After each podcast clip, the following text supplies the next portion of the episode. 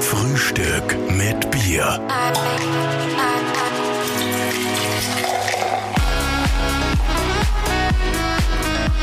Einen wunderschönen guten Morgen zu einer neuen Ausgabe von Frühstück mit Bier. Wir haben heute Morgen zuerst ein schönes Eisbad genommen und jetzt sitzen wir hier mit einem Bier. Hm, was gibt's für einen schöneren Morgen? Ja, das Handy liegt da, das Huawei-Handy natürlich. Unsere Folge wird wieder präsentiert von der Huawei App Gallery. Ich hoffe, ihr habt schon alle mal reingeschaut. Äh, die neuesten Apps, international und vor allem lokale Apps zum Runterladen in der Huawei App Gallery für alle Android-Handys. Ja, und wir haben heute einen ganz besonderen jungen Mann bei uns. Ähm, es geht ein bisschen um die Essenz seines eigenen Lebens sozusagen von, von jedem, von jeder Mann und jeder Frau. Was will man eigentlich so machen? Und dieser Mann hat einen, äh, ein Buch geschrieben, das heißt Scheiß auf Plan B. Genau, das Buch liegt vor uns. Schön, dass du da bist. Guten Morgen. Servus, Jürgen Eisserer. Servus, grüß Gott. Hallo. Hi. Lieber Jürgen, wir sind bei Frühstück mit Bier. Ich würde sagen, wir machen einmal das Bier auf und stoßen einmal an da. Scheißen wir mal auf Plan B. Scheiß auf Plan B, wir trinken kein Wasser. Also wir scheißen nur auf Plan B und nicht auf den Führerschein. Okay? ah, also ein kleines Seital, das geht schon am Morgen. Jawohl. Aber jetzt. Zum Wohle. Tschüss. Prost, die Herren. Gut schon.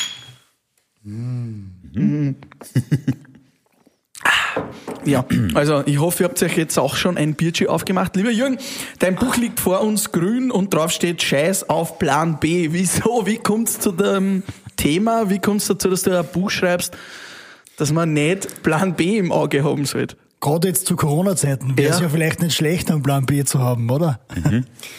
Äh, wie ich drauf gekommen bin, ist im Prinzip der eigene Lebensweg gewesen. Das, was ich in den vergangenen 20 Jahren gemacht habe. Ich habe in den letzten 20 Jahren 15 verschiedene Jobs gehabt.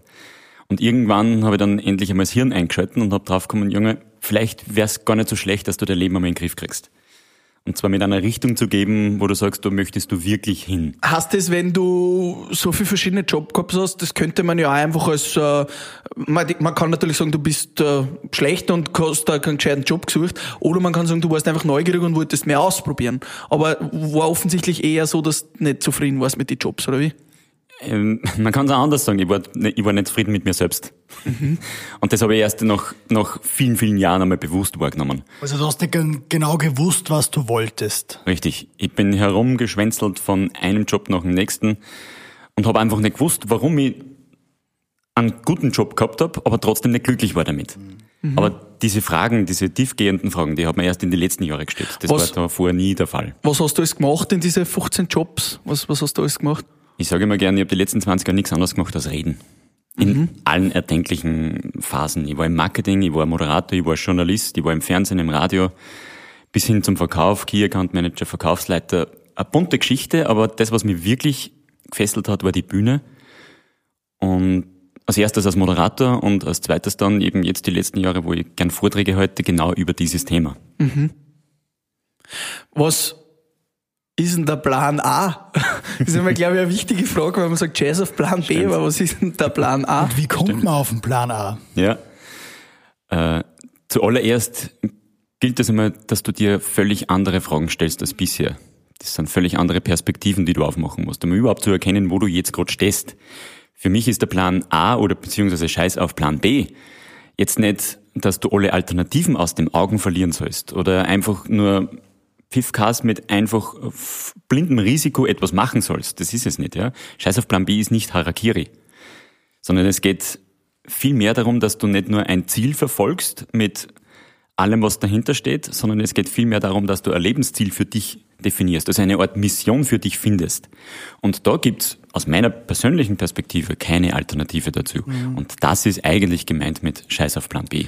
Was da jetzt viele interessieren wird und was ja auch bei uns, also bei mir zumindest, weiß nicht, wie es bei dir war, Pascal, am Anfang ein Thema war, man weiß ja, wenn man jetzt vielleicht so 18, 19, 20, vielleicht ein 25 ist, vielleicht ein 30, das ist ja wurscht wie alt, man weiß manchmal vielleicht einfach auch gar nicht, was will man eigentlich in seinem Leben so machen oder so erreichen, wenn man so jetzt so drüber nachdenkt. Wie kommt man denn da drauf? Gesundheit. Ah, danke. Sorry. Also wie kommt man drauf? Äh, nehmen wir vielleicht einmal ein anderes Beispiel her.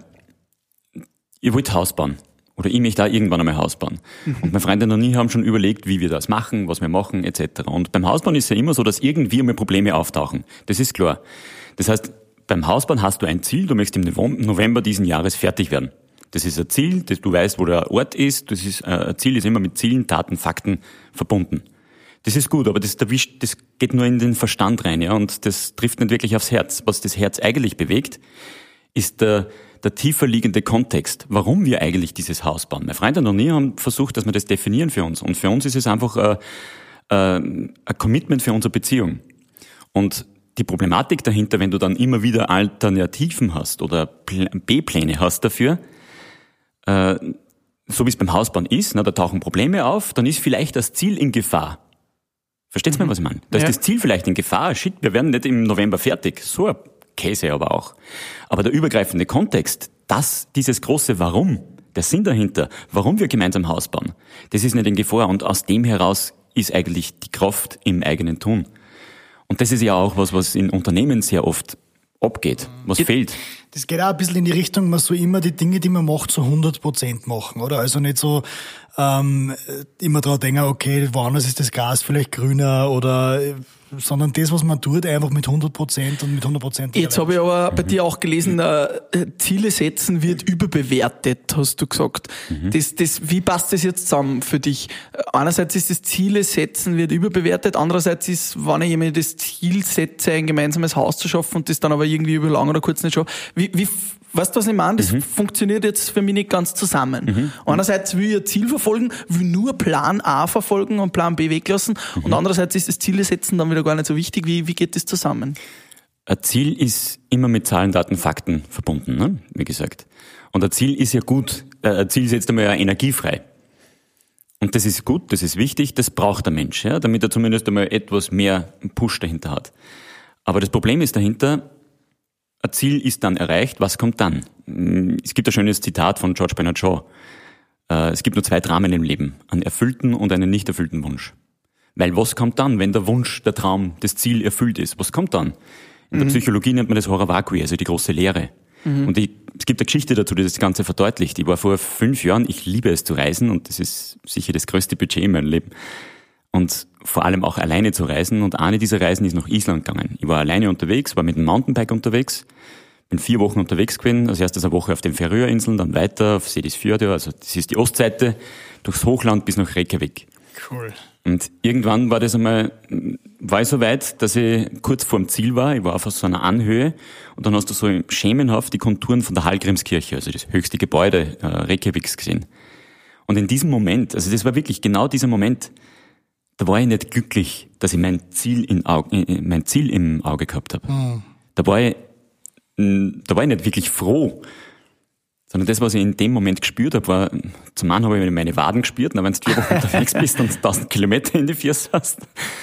Und das andere, was ich gespürt habe, war Erleichterung. Das ist das eigentliche Gefühl, wenn du ein Ziel erreicht hast. Der Ballast fällt ab, der Druck ist weg und dann bist du erleichtert.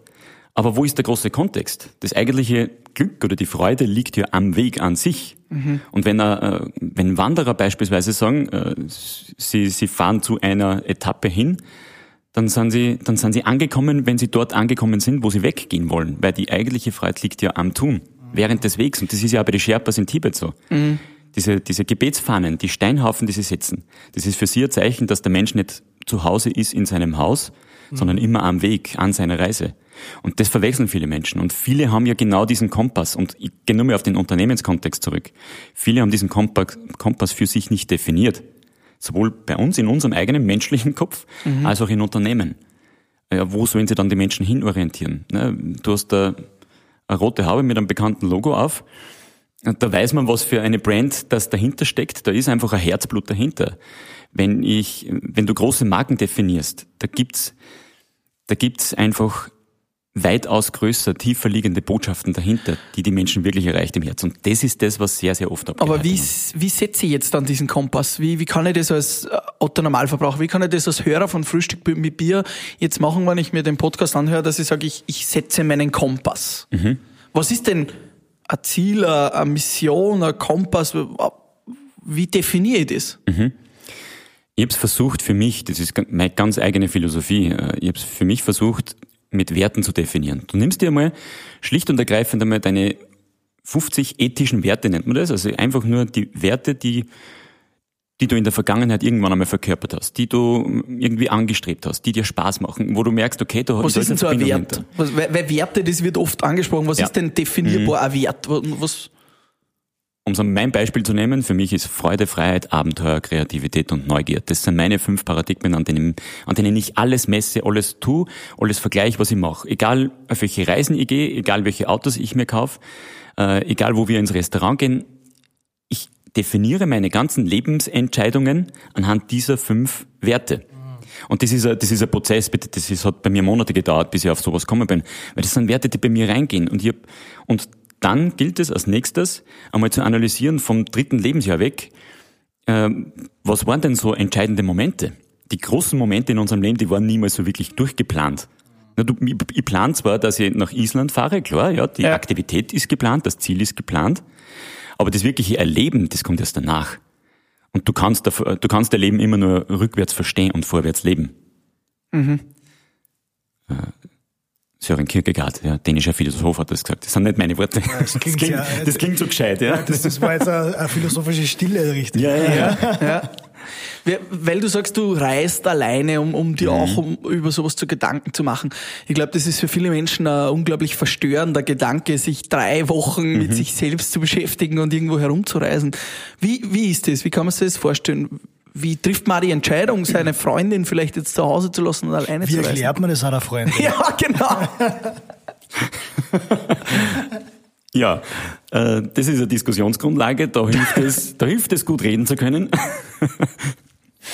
Aber was, was, was war mein ein Antrieb beispielsweise, dass ich mit 19 Jahren gesagt, nein, mit 18 Jahren gesagt habe, äh, ich gehe jetzt einfach einmal einen Monat lang auf Interrail-Tour, auch völlig alleine. Ich war völlig überpackt, habe einen 40 Kilo Rucksack am Rücken gehabt, völlig bescheuert, ja. Bin eben mit dem Zug gefahren von einer Stadt zur nächsten. Aber es war einfach mein Antrieb, Neugierde, ja, Abenteuer. Auf das musst du aber erst im Nachhinein einmal kommen. Und das sind Fragen, die du dir stellen musst. Ganz andere Fragen, die du dir stellen musst. Und Wann, wann fange ich denn an, dass ich mir diese Fragen stelle? Stellen wir die mit 18 schon? Ja, und, Glaubst du? und, und wie, wie, äh, Nein, wie, also mit wie 18 lautet, stellen wir's noch nicht. Wie lautet die Frage? Ist die Frage dann einfach, also ich habe mir gehört, es ist zum Beispiel ganz gut, wenn man sich überlegt, was wollte man als Kind schon immer werden und sich anhand dieser Berufe oder dieses Berufes kann man sich relativ gut ableiten, was einem Spaß macht. Mhm. Habe ich mal gehört. Na, ich wollte Mediziner werden, Menschen helfen. Naja, Ja. das passt schon. Du bist, du, du möchtest ja noch immer ein bisschen Mediziner werden. Du kleiner Medizinmann. Ja, dann stoßen wir wieder mal an. was Ich, Medizinisches gibt's immer, ja. ich verabreiche euch die Medizin. Prost, Cheers, äh, guter Hopfen. Ist gesund, habe ich gehört. Aber möchte es, ist, es ist, was ich damit sagen will, es ist immer noch deine Leidenschaft. Stimmt, ja.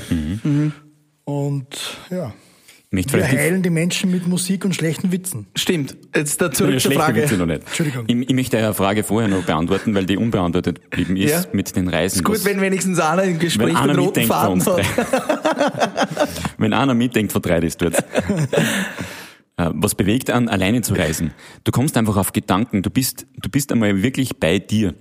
Natürlich, zum damaligen Zeitpunkt, wie ich diese Reisen gemacht habe, war mir das noch nicht bewusst. Aber jetzt, wenn ich irgendwo alleine bin, äh, und das ist nicht, das hat nichts mit Langeweile zu tun, wenn ich sage, in Monotonie. Ne? Monoton, Tonus. Du bist einfach einmal völlig bei dir wieder wenn du alleine bist. Du stellst dir ganz andere Fragen, du, stellst, du kommst auf ganz andere Gedanken, du setzt dich wirklich bewusst einmal mit dir wieder auseinander. Und natürlich wollte ich für mich einfach einmal alleine sein, einmal etwas komplett anderes erleben. Was ist das für Abenteuer in dahinter dir? leben. Abenteuer und Freiheit. Abenteuer und Freiheit. Ja. Okay, Freiheit. und speziell, ja. wenn ich sage, dass, dass ich, wenn ich alleine reise, meistens dann Richtung Skandinavien unterwegs bin und auf irgendwelche Hundeschlitten herumpfeif oder irgendwo im nordischen Lappland draußen schlafe. Also bist du 20 ein Wikinger. Na, Wikinger nicht, für das vor mir der Haar im Kopf. aber, aber von der Kälte her schon. Also ich bin nicht so empfindlich wie du, wenn es ums Eisbaden geht. Bam, der Antwort Am drauf. Kali ist nämlich eine Stunde später noch kalt. Noch Ja, meine, meine, meine kleinen Zeichen spüren noch nicht direkt. Aber ist egal, ist ja wurscht. Ja, ähm, du hast echt schon viel gemacht. Äh, du, du bist schon viel herumgekommen, hast viele verschiedene Berufe gemacht. Was würdest du sagen, ist jetzt so die Kernessenz aus dem, was du jetzt gelernt hast? Was, was ist so die, ja, die, die Kernessenz, auf dem man es aber brechen kann vielleicht?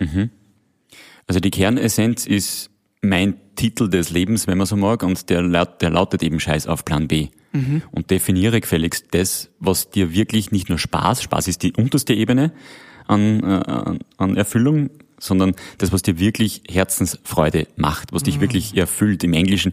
Ich finde andere Sprachen manches Mal viel tiefgreifender. Im Englischen beispielsweise kommt ja die, die französische und die englische Sprache zusammen. Und wenn ich sage Happiness, dann ist das eine weitaus tiefere Bedeutung. Das heißt nicht einfach nur Glück oder super drauf sein, sondern Happiness ist Glückseligkeit. Ah. Und mhm. das ist meines Erachtens durchaus ein erstrebenswerter Wert beispielsweise für jemanden. Aber das gilt wirklich hoch individuell für jemanden zu definieren. Das möchte jetzt nicht als Vorbild dienen, weil ich sage mal Abenteuer, Freiheit, Freude. Das ist ein Prozess, dass das mal in deinem Kopf entsteht. Das heißt, man, soll versuchen, seinem Leben einen tieferen Sinn zu geben, weil einem das langfristig mehr erfüllt, als einfach die ganze Zeit Spaß zu haben. Ja, genau richtig. Und das sind genau die Fragen, die aus meiner persönlichen, ganz persönlichen Meinung und Sicht, die sich die Menschen jetzt gerade viel mehr stellen und auch die Unternehmen viel mehr stellen. Wo soll die Reise hingehen in Zukunft? Und zwar im Entschuldige, im, im übergreifenden Kontext. Die Fragen stellen sich jetzt, ne? Und das ist ja die, die Frage, warum das viele Menschen, um nur mal auf die andere Frage zurückzugreifen, mhm. warum Menschen nicht alleine reisen, weil sie Angst haben vor sich selbst oder in diesen Abgrund ihrer, jetzt reden wir ein bisschen pathetisch, aber in den Abgrund ihrer Seele zu schauen. Mhm. Die, wir haben Angst davor, dass wir uns mit uns selbst auseinandersetzen. Und das ist ja eines der größten Probleme der Menschheit, dass wir uns nicht mit uns selbst auseinandersetzen wollen. Wie hilfst du jetzt Menschen und auch Unternehmen, ähm, ihre Bridges burn zu downen, also den Plan B über, über den Haufen zu werfen. Weil man ja bei der englischen Sprache jetzt erst gesagt yeah. Wunderschön, wunderschön anglifiziert. Der Burn zu downen. Wie, wie hilfst du dir? Wie begleitest du dir auf diesem Weg? Und, und was mich auch noch mal interessiert, jetzt nochmal zurück zu der Frage, die ist noch nicht ganz beantwortet für mich, ab wann geht das los? Ab wann mache ich mir den Gedanken? Brauche ich einen Plan B? Ab was für ein Jahresalter quasi das losgeht? Sehr unterschiedlich, nehme ich an, ne? oder? Du, es gibt Menschen, die kommen mit 50 erst drauf, dass sie in ihrem Leben etwas verpasst haben. Ted Turner beispielsweise, sagt euch was, Gründer von CNN, mhm. äh, hat, hat in einem Interview einmal gesagt, hat er, ist er zum Man of the Year gewählt worden und hat dann bei einem Interview des Times Magazin in die Kameras gehalten und hat gesagt, Sie Herr Daddy, ist das genug? Und am Tag drauf, wie er sich wieder gefasst hat, hat er dann vor, dem, vor der versammelten Presse nochmal gesagt, äh, meine Damen und Herren, mit dieser Auszeichnung haben Sie mich zum traurigsten Menschen gemacht. Denn ich habe in die letzten 40, 50 Jahre nichts anderes gemacht, als den Ansprüchen und Erwartungen meines Vaters gerecht zu werden. Mhm. Also es kommen Leute erst mit 50, 60 drauf, dass ich eigentlich diese Frage hätte stellen, stellen sollen. Mhm. Und andere, und darum sage ich in dieser jetzt gerade, ne, man ist nur immer eingesperrt, ja, oder viele fühlen sich eingesperrt und stellen sich diese Frage und das sind auch Menschen mit 18, 19 Jahren, mhm. die sich diese Frage schon stellen. Und wie, wie unterstützt du sie jetzt auf mhm. dem Weg? Wie, wie, wie läuft sowas ab bei Unternehmen, wenn du sagst, hey, habt ihr hier schon mal über eure Werte Gedanken gemacht? Ähm, was ist denn mein Plan A? Wie unterstützt sie denn dabei? Weil das läuft ja alles darauf hinaus, einen guten Plan A zu finden. Mhm. Ja. Äh, zuallererst, ich helfe nicht, sondern ich bitte Hilfe durch Selbsthilfe an. Also ich, möchte, ich bin keiner, der mit einem Helfersyndrom herumläuft. Aber es gilt in erster Linie mal überhaupt diese Gedanken aufzugreifen, diesen Perspektivenwechsel beispielsweise mit Vorträgen in Unternehmen auf Kongressen äh, reinzubringen. Das sind so kurze Impulse, die immer wieder geliefert werden. Und in den Seminaren, die ich mache, die handeln im Prinzip um Persönlichkeitsentwicklung mit Kommunikation.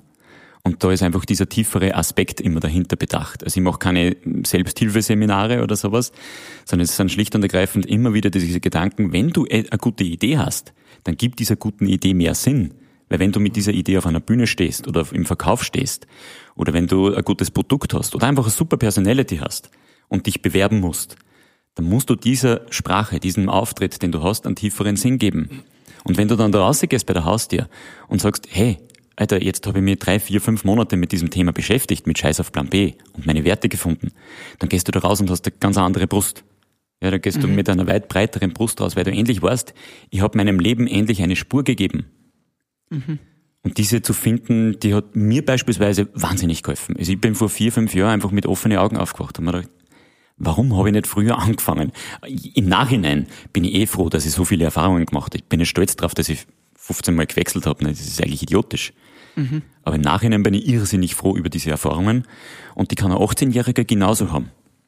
Wenn er sich wirklich damit beschäftigt, was denn in seiner Vergangenheit schon für Höhen und Tiefen waren und was er daraus gelernt hat. Welche Erfahrungen er aus der Vergangenheit mitgenommen hat, welche er aus der Zukunft mitnehmen möchte oder was ihn denn wirklich umdenken hat lassen. Ich war, wenn ich die Geschichte nur ergänzen darf, mhm. ich war vor fünf, sechs Jahren habe ich mein erstes Unternehmen mal an die Wand gefahren. Also ich war nicht pleite oder sowas, ich habe keine so Hollywood-Story hinter mir, aber ich war einfach so mit dem Rücken zur Wand. Und das war nichts anderes als ein Umkehrpunkt. Ne? Im Griechischen heißt der Katastrophe Katastrophos. Also Katastrophos heißt Umkehrpunkt. Das ist nichts anderes. Was wir als Krise sehen, mhm. als Corona oder was auch immer, ja, das ist nichts anderes als ein anderer neuer Umkehrpunkt etwas, wo ich wieder etwas umdenken kann. Und ich weiß, dass viele Existenzen am Spiel stehen jetzt auch. Ne? Und viele sind wirklich gerade extrem äh, mental gefordert. Das ist mir bewusst, aber du musst dir auch einmal bewusst werden, dass das nichts anderes in deinem Leben ist als ein Umkehrpunkt. Mhm. Ich habe mich gerade daran erinnert, ähm, ich, wie in der Phase war, so im Studium mit 22, 23, äh, wo mhm. ich mir überlegt habe, was ich machen möchte, habe ich mir einfach mal aufgeschrieben, was waren so die zehn schönsten Momente meines Lebens. Schön. Und äh, hat man dann überlegt, was haben die gemeinsam gehabt. Und das war halt immer was, wo viele Leute gemeinsam da waren und einen Spaß gehabt haben. Also einfach diesen, die Leute unterhalten, einen Spaß kreieren. Mhm. Und äh, so bin ich ja ein bisschen auf das draufgekommen. Es war, mhm. habe ja in einer Uni-Vorlesung auch kennengelernt, das System, und mhm. das hat mir eigentlich ganz gut geholfen.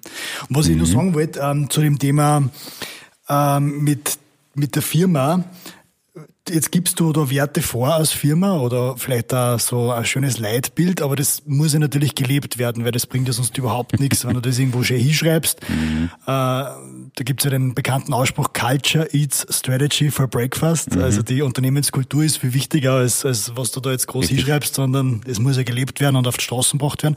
Wie bringt man das jetzt hin, dass man jetzt, äh, wenn man jetzt eine Firma hat, seine Mitarbeiter in die Richtung bringt? Mm, wo fängt der Fisch zum Stingen an? Beim Kopf? Mhm. Äh, in erster Linie muss es mal oben angekommen sein, wie wichtig diese Unternehmenskultur nach außen ist. Und beim hundertprozentig bei euch, wir reden oft von Leitbildern, aber es sind eigentlich nur Leitbilder. Ja? Die stehen irgendwo in den Schubladen, verschwunden, kein Mensch weiß davon. Äh, und Unternehmen reden von solchen Leitbildern, aber keiner weiß, um was es da eigentlich geht. Und das Herz eines Unternehmens, na, anders gesagt, wenn du die Herzen erreichst, dann findest du immer neue Mitarbeiter und findest du immer neue Kunden. Aber dieses Herz, das geht halt nicht einfach nur mit irgendeinem Mission Statement oder irgendetwas äh, so abstraktem wie ein Leitbild, wo 15 Punkte darunter stehen und dann nur irgendwelche Erklärungen. Es lässt sich alles auf einen Titel deines Unternehmens runterbrechen. Also was verkaufst du eigentlich als Unternehmen oder was repräsentierst du? Auf was will dein Unternehmen die Antwort sein? Wenn du das einmal beantworten kannst, und das können viele nicht, ich habe vieles so Einzel also Einzelunternehmer, Selbstständige bei mir auch in manchen so Auftrittscoachings, Kommunikationscoachings. Und wenn ich ihnen diese Frage stelle, ne, wie vorhin gesagt, es ist ja wichtig, dass du rausgehst und dann auf das auch eine Antwort hast. Aber die haben da keine Antwort drauf. Und das ist aber das Um und Auf. Und das heißt nicht, dass ich dann einen Sales Pitch hinhauen mit, mit äh, 30 Sekunden oder 30 Minuten und dann von A nach B äh, herum erzählen kann und so einen coolen Auftritt habe. Das bringt mir nichts. Du musst einmal wissen, für was willst du eigentlich die Antwort sein. Mhm. Also wenn du das ganz runterbrechen müsst, ist das einmal eine der zentralsten Fragen. Und schon die können viele nicht beantworten. Ich habe mhm. Führungskräfte von einem großen Filialbetrieb einmal vor, äh, vor mir gehabt. Hab, es waren fünf, sechs Leute waren das vor mir. Hab die sechs eben ihr übergreifendes Ziel aufschreiben lassen. Also genau diesen Plan A beispielsweise, ja, den Kontext. Äh, noch, ein, noch, ein, verschiedene Plan A's. Noch einen dritten habe ich abgebrochen, habe ich gesagt, ich arbeite aber schon im selben Unternehmen, ist das schon klar, ja? Mhm. Also das ist nicht wirklich immer definiert und selbst bei großen Unternehmen, großen Instituten hm, habe ich das einmal gemacht, da ist es genauso in die, in die Hosen gegangen, obwohl da gerade von einer Vision äh, gesprochen worden ist, die in den, letzten, in den nächsten zehn Jahren gelebt werden soll. Ich stelle mir mhm. gerade bei Großen wesentlich schwieriger vor. Das durch alle Ebenen durchzubringen, ist, glaube ich, mhm. ganz schwierig. Ja, in Wirklichkeit muss man ja am Ende des Tages immer sagen, man muss als Unternehmen, egal in was für einer Branche, egal wo, man muss eigentlich einfach ein Problemlöser sein. Man muss ein Problem oder ein Need der Leute einfach lösen. Mhm. Am Ende des Tages geht es mhm. ja einfach immer nur darum, oder? Wenn ich ein Auto habe, dann will ich von A nach B kommen, wenn ich äh, DJ bin, dann will ich äh, gute Musik hören. Und, ja, in Wirklichkeit muss ich einfach immer ein Need erfüllen von, von der Masse, sage ich mal. Ja, jeder definiert, jeder definiert seinen Nutzen in irgendeiner Weise anders. Du kannst das auch runterbrechen auf, auf drei andere Faktoren. Wenn du den Markt, wenn du den Markt verstehen möchtest, ja, und der definiert sich ja sehr stark aus dem Plan A, dann definiert einen Plan A mal aufgrund der drei folgenden Fragen. Nämlich, stille die Gier nach, die Lust auf oder die Angst vor. So funktioniert der Markt. Du hast Angst vorm Reden, komm in ein Kommunikationscoaching. Du hast die Gier nach mehr Umsatz, dann mach bei mir ein Erfolgscoaching. Also das sind, das, du musst einmal den Markt verstehen, wie einfach der eigentlich runterbrechbar ist. Ja? Und das sind nichts anderes als diese drei Fragen, die du, die den Markt, die den Markt bewegen. Der Markt bewegt äh, auch etwas, zumindest der Biermarkt, weil ich höre da im Hintergrund äh, den Frühstück mit Bier, Bierwagen. Ah, ein schönes Geräusch. Der Frühstück mit Bier. Bierwagen.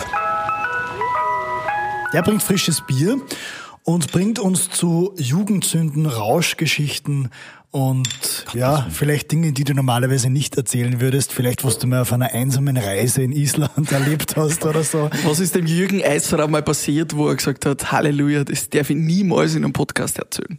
Ach, der heilige Scheiße. Okay, ich muss vielleicht vorher definieren, das klingt jetzt extremst brüde, aber ich habe bis zu meinem 20. Lebensjahr nichts getrunken, also keinen Alkohol getrunken. Erst langsam habe ich mir dann Das gefunden. sind oft die, die dann richtig Gas geben. Das haben meine besten Spätzis auch gesagt. Ja. Aber naja, es gibt eine Geschichte, die erzähle ich immer gern, der, äh, ich bin wirklich nicht stolz drauf, aber es war die Ski-WM äh, in Schladming 2013. Ich habe moderieren dürfen damals auf der großen Bühne am Medals Plaza, war also vor dem Armin Assinger dran, haben die ganze, das ganze Rahmenprogramm moderiert. War super coole Zeit, aber irgendwann haben wir gesagt, mein Moderationsspezi und ich, wir gehen in die Tenne nach Schladming rein. Ne? War nicht lustig drauf. Wer ist noch nicht in der Tenne versumpft? Ja, und ich bin dann aufgewacht im äh, Geschirrkerberl äh, von der Tenne unten draußen und sie haben mich dann ins Taxi rein befördern wollen. Bin dann reingesprungen in dieses Taxi, dann hat mir dann irgendeine ganz, ganz kräftige Stimme und eine noch kräftigere Pranke am Rücken ausgezogen aus dem Taxi, hat mich rausgeschmissen. Am nächsten Tag sagt mir mein Moderationskollege, mein Spezi, du hättest jetzt fast den Goldberger Andi das Taxi weggeschnappt von Rausch. ja. Also Und da hast du der- wegen Rausch gehabt. Glücklicherweise war der nächste Tag frei. Hast den Andi Goldsberg am nächsten Tag nicht interviewen müssen auf der Bühne. Nein, glücklicherweise nicht. Ja, wir müssen sagen, wir haben aus der Tenne, glaube ich, bin ich auch, muss ich ehrlicherweise sagen, noch nie nüchtern rausgegangen. Also, Gottes Willen. Halleluja. Aber Nein, wie, genau. wie im Geschirrkörperl, was heißt das? Ja, ich habe mich einfach niedersetzen wollen draußen, ja, weil ich eben auf ein Taxi gewartet habe. Und habe mich halt dann kurz reingesetzt. Also eigentlich am Anfang raufgesetzt, aber ich bin dann einfach drinnen in dem Geschirrkabel aufgewacht. Das ist unten gelegen bei der, bei der Küchenausgabe, unten Da einfach ist ein Abdruck gestanden. von dir drinnen. Bitte? Da ist heute noch ein Abdruck von dir. Ich habe dann am nächsten Tag gefragt, ob ich mir's kaufen kann, aber das, das gesagt, nein. Stark. Lieber Jürgen, du hast da geschrieben, nur wer sich selbst führen kann, darf oder kann andere Menschen führen. Äh, glaubst du, dass jeder Vertriebsmensch beziehungsweise jeder, der, der Menschen führt, dass der sich selbst führen kann oder wie, wie definierst du das? Dass er sich selbst, dass er oder sie sich selbst führen kann, definitiv. Nur ob es die Menschen eingestehen wollen, mh, sich mit sich selbst so intensiv auseinanderzusetzen, eher weniger. Also ich wäre ja, am liebsten wäre man ja ein Führerschein für Führungskräfte, wenn man so sagen kann. Ja. Denn es geht ja ganz stark darum, dass das, was du verkörperst, das ziehst du ja auch mit. Das, was du nach außen tragst, trägst, das, äh, das zieht ja an. Und die Menschen, die sagen wir anders gesagt, äh, charismatische Persönlichkeiten gehen nach ihrem eigenen Licht. Und dieses Licht ist sowas wie eine Orientierung für viele andere, die halt einfach sagen, ich möchte mich nicht so intensiv mit mir selbst auseinandersetzen. Und darum bin ich der festen Überzeugung, je stärker du selbst reflektiert bist, ne, je stärker du dich mit dir selbst auseinandersetzt, desto eher bist du nicht Vorbild. Ich halte jetzt nicht viel von Vorbildern, ja, weil das, äh, das leitet an, eine Kopie zu werden und viele sterben als Kopie, als dass sie endlich einmal sich selbst kennenlernen. Und die Gefahr ist einfach, dass du Mitarbeiter hast, dass du dann, die nichts anderes werden als ein Abklatsch von sich selbst, von der Führungskraft. I, I, Unser Podcast wird euch präsentiert von der Huawei App Gallery. Yeah, die Huawei App Gallery ist mittlerweile der drittgrößte App-Marktplatz der Welt mit über 500 Millionen monatlichen Usern. Und das Coole daran, sie promoten Apps aus Österreich. Damit helfen sie heimischen Unternehmen beim Expandieren. Genau. Bist du App-Entwickler und noch nicht in der Huawei App Gallery vertreten, dann registriere dich jetzt als Developer. Wenn du Android-User bist, dann lade dir die Huawei App Gallery herunter. Yeah!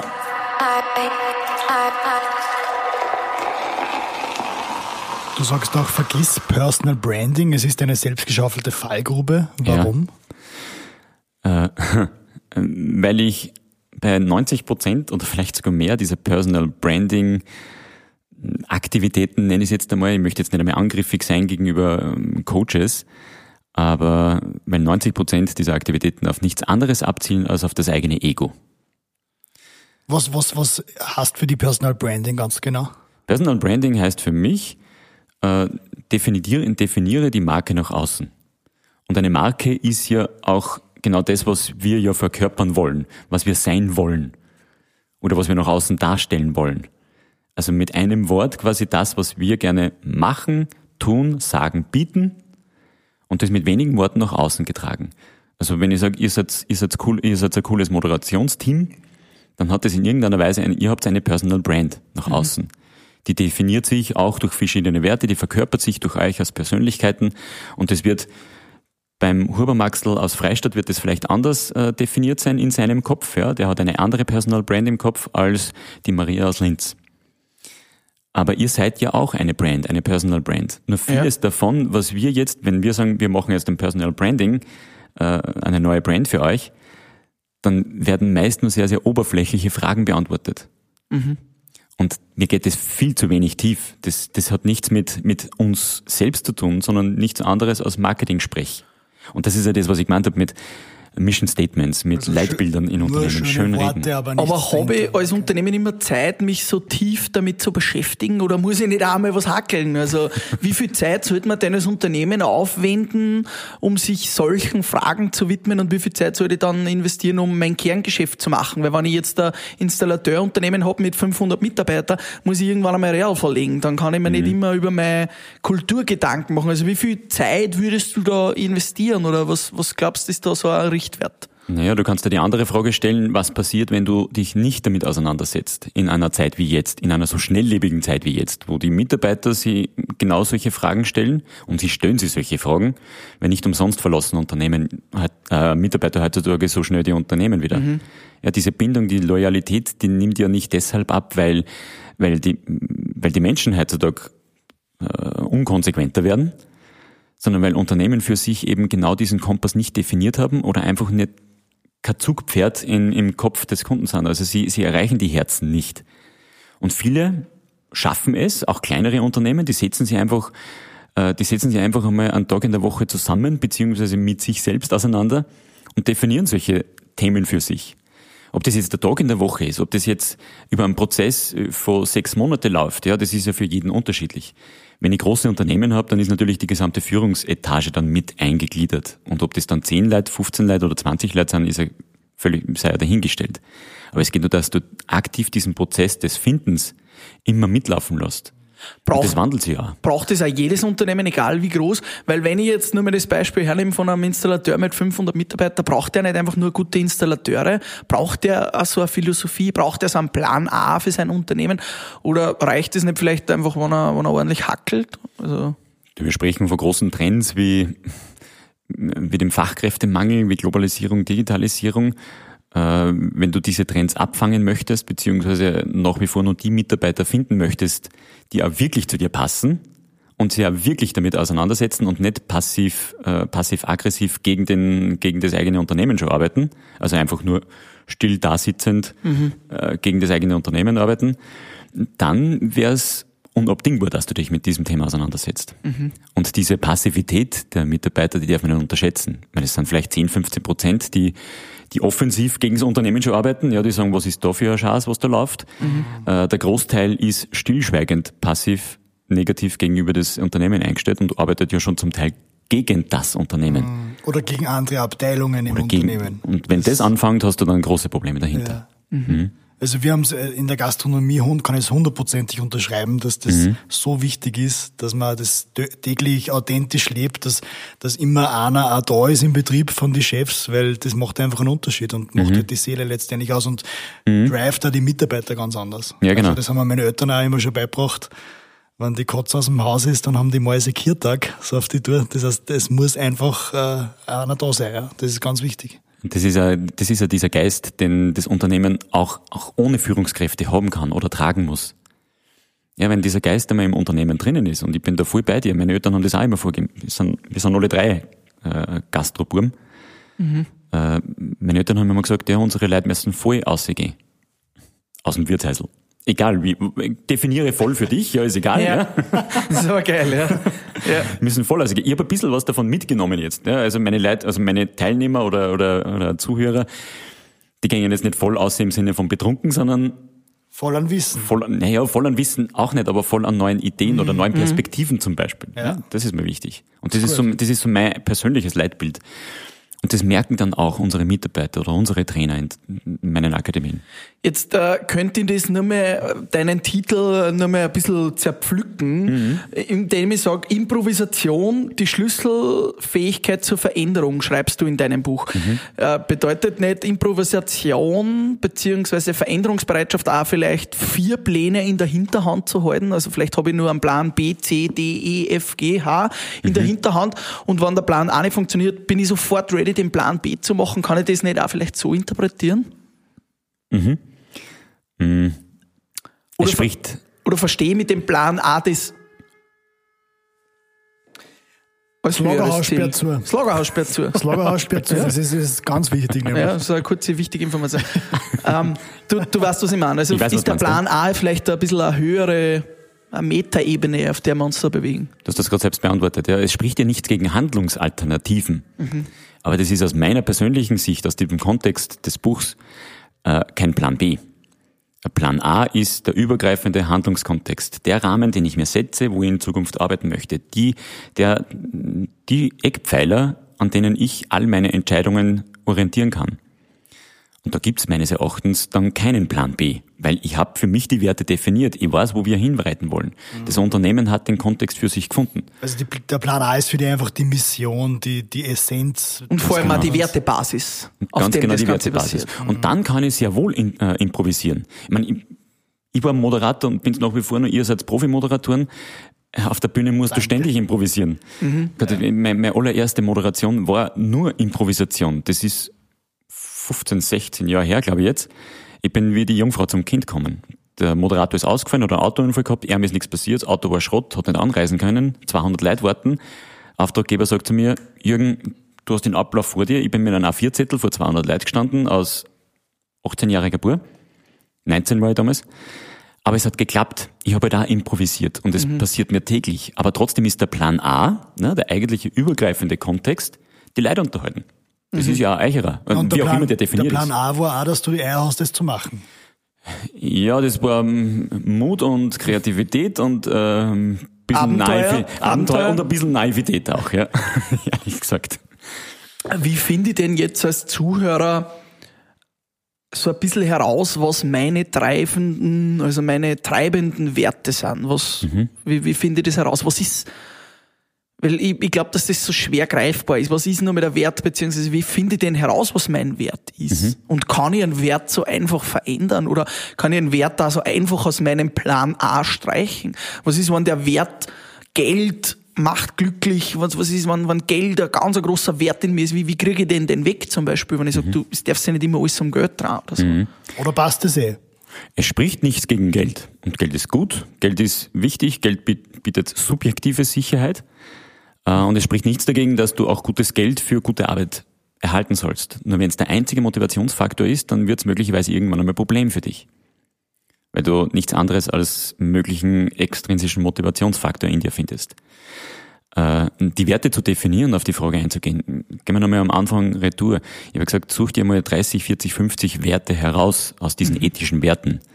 Äh, Gibt es auch ein Buch, ja. Mhm. die sind da drinnen als Arbeitsunterlage noch mit dabei. Du kannst die definieren, du kannst die finden, lass sie mal wirken auf dich. Das war bei mir ein Prozess über drei Monate. lass sie wirken auf dich, schau, was, was ist eben in der Vergangenheit so an Themen passiert. Wie du, Kalle, hast gesagt, du hast so schöne Momente verbunden und hast gemerkt, ähm, was da alles so der übergreifende Begriff dafür war. Mhm. Genau solchen Prozess musst du für dich mal analysieren. Geh mal zurück bis zum dritten äh, Lebensalter und dann reduzier diese Werte auf die für dich wesentlichen. Und ob das dann drei sind, fünf sind, ich habe für mich fünf Kunden, weil ich gesagt habe, Kreativität, Neugier, das sind einfach Sachen, die haben mich innerlich immer schon antrieben. Wenn ich, mhm. wenn ich irgendwo was Neues erleben darf, und so ein Podcast ist ja auch wieder etwas Neues, als Gast mit dabei zu sein, ich war grundneugierig. Ich wollte wissen, wo wir da jetzt hingehen, was wir jetzt machen, was du mit mir geschircht. Mhm. Ich weiß zwar, na, dass ich in einem Mikro reden muss, aber trotzdem kennen wir uns auch noch nicht so gut und ich war neugierig auch auf euch. Mhm. Was tut sie bei euch? Wie zahlt ihr? Was macht ihr? Dass ihr Eisbaden geht, das ist eine sensationelle Geschichte. Ich möchte das nächste Mal übrigens dabei sein. Ja? Sehr, Sehr gerne. Falls meine Zehe wieder spürbar ist. wir hatten ja auch schon einen äh, Frühstück mit Bier Vortrag von Daniel Fett, von unserem Wakeboard-Weltmeister, der Eisbader ist. Für alle, die das nochmal interessiert, zurückswipen in FIO und sich den Daniel anhören mit Eisbaden. Lieber Jürgen, am Ende von Frühstück mit Bier machen wir immer noch den Frühstück mit Bier Bierwagen. Nein, Blödsinn. Bier-Rap. Bier-Rap, Entschuldige, jetzt bin ich schon ganz durcheinander Rap mit dem Bier. Der Bier-Rap. Mhm. Bier-Word-Rap. Wir stellen dir kurze Fragen und du beantwortest sie mit kurzen Sätzen. Ui, okay. Diese App kann ich nur empfehlen, beziehungsweise benutze ich sehr oft. Weil es so eine schnelllebige Welt ist, Blinkist. Blinkist, mhm. was, Blinkist. Was macht die genau? Buchzusammenfassungen. Das haben wir schon öfter, also das habe ich schon ein paar Mal gehört. Ja. Ja. Finde ich gut, ja, für Essenzen, aber wenn ich dann ein Buch wirklich interessant finde, dann kaufe ich es mir auch und setze mich wirklich intensiver damit auseinander. Und diese Zusammenfassungen sind wie lange? Ungefähr Viertelstunde. Okay. Auch als, als Audio. Podcast, Audioaufnahme, ah, aber auch zum Lesen. Also finde ich, finde ich sensationell. Mhm. Mein nächster Buchtitel lautet Fuchs, du. ich habe wirklich einen, einen, nein, ich habe zwei. Der Coaching-Kodex, weil man vieles in der heutigen Zeit einfach am Arsch, Entschuldigung, am Hintern vorbeigeht schon.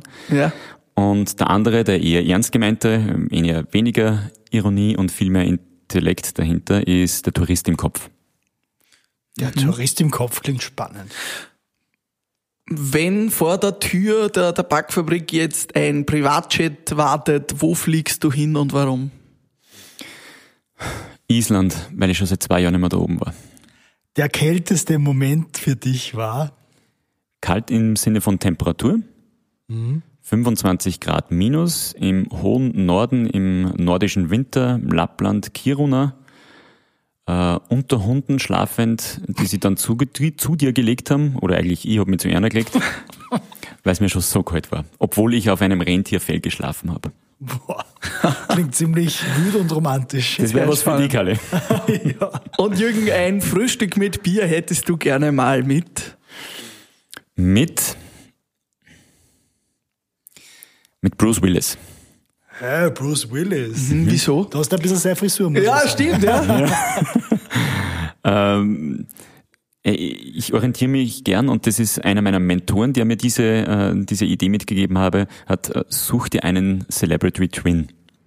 Einer, der ist wie du, da kannst du ruhig ein paar Etagen höher greifen. Das ist ja cool. Einer, der ist wie du, der redet wie du, der spricht wie du und der Bruce Willis ist auch im außen so hart, ma, Kerl, aber im Innen trotzdem weich, Familienvater. Mein ja, und hat ziemlich viel Humor, glaube ich. Und trotzdem ein, Druck, ein bisschen ein Humor anschmäh hat er auch dahinter. Äh, Karl ist ein Twin, sein Celebrity-Twin, den kennen wir, weil bin ich gespannt. den verwechselt immer jeder mit ihm, beziehungsweise er wird oft der mit dem Armin, du David Hasselhoff? Nein, mit dem Armin Assinger. Ah, Armin jeder sagt immer, du schaust aus und redest wieder Armin Assinger. Ah, ja. Jetzt braucht nur noch ich einen Celebrity Twin. Wer ist ja. das? Pamela Anderson.